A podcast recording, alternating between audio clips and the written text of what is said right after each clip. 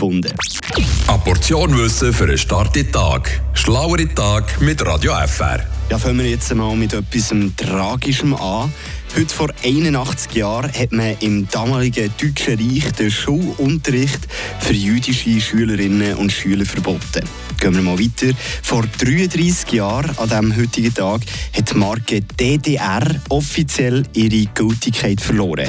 Was ebenfalls an diesem heutigen Tag passiert ist, vor 129 Jahren, da ist die Londoner Tower Bridge für den Verkehr freigegeben worden. Das ist so die berühmte Klappbrücke, die über die Themse gebaut worden ist.